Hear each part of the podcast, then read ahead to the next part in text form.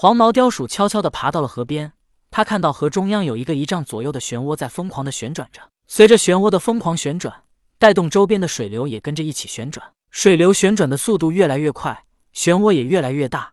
漩涡的高速旋转导致河床被漩涡卷起，河岸也随着漩涡崩塌，连黄毛雕鼠所在的河边泥土黄沙也跟着一起被卷进了漩涡之内。河岸崩塌导致河越来越宽，而被卷进漩涡内的黄沙与泥土。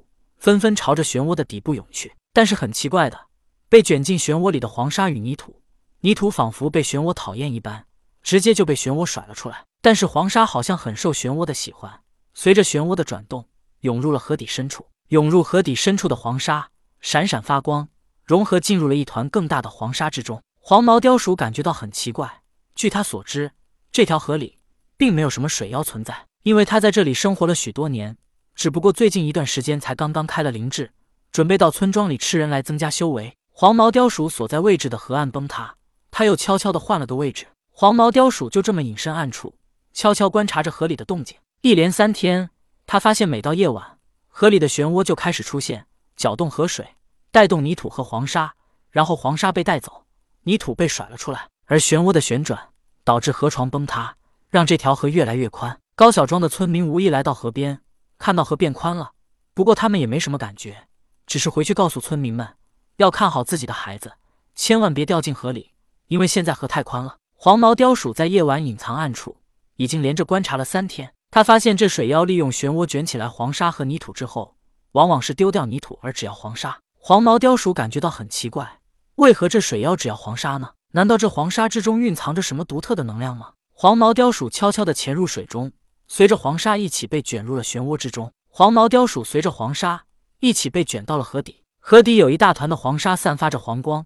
被漩涡卷进河底的黄沙融入这团黄沙之后，也开始散发出黄光。由于黄毛雕鼠体内也充斥着灵气，再加上它身体是黄色的，与黄沙搅在一起，就仿佛一大团黄沙一般。所以这一大团黄沙居然没发现它的不同，而是把它也吸入了体内。被黄沙融入了身体之后，黄毛雕鼠先是一愣。接着他便大喜，这一大团黄沙就是黄毛雕鼠认为的水妖。它融合黄沙，将黄沙内的能量提纯，然后再吸收。而黄沙由于一直在河底河床上，常年累月受到水流的冲刷，其中蕴含着一些水的能量。黄沙既能抵挡水，也能吸收水中能量，所以这一大团黄沙才会吸收别的黄沙来强大自身。而黄毛雕鼠被吸进黄沙内之后，感受到黄沙中的能量，而且还是经过提纯后的。更容易吸收，他心中大喜，便肆无忌惮地吸收起黄沙。而这河底发光的一大团黄沙，便是沙流金。它隐藏在水底，发动漩涡，便是为了吸收河中所有黄沙来融入自身，壮大自身。就在沙流金全神贯注吸收黄沙之时，他突然感觉到一顿，感觉到体内吸收黄沙的速度有些不畅，就仿佛一个血管被堵住了一般。沙流金观察自身，由于黄毛雕鼠也是黄色。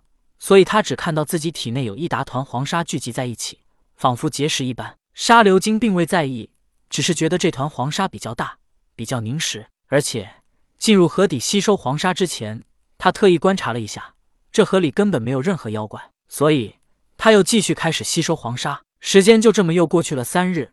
白天，沙流金就融合黄沙；夜晚，发动漩涡招来黄沙融入自身。沙流金觉得这样修炼的日子也算过得比较充实。只是身体内那一大团的黄沙还是不能被吸收，也不能融合，这让他感觉到有些奇怪。又是三日后的夜里，黄毛雕鼠吸收了沙流金黄沙内提纯后的能量之后，感觉到自己似乎就要化形了。但是他也知道，现在自己是在沙流金这水妖的身体之内，现在化形根本不可能，必须先逃离黄沙身体，否则那黄沙绝对不可能放过他。现在之所以没找他的麻烦，是因为他身体黄色迷惑了沙流金。再加上他控制身体外面的黄沙，一直把他紧紧的包裹起来，所以才会被当成一大团黄沙。但是感觉到即将化形，黄毛雕鼠也不能再等下去了。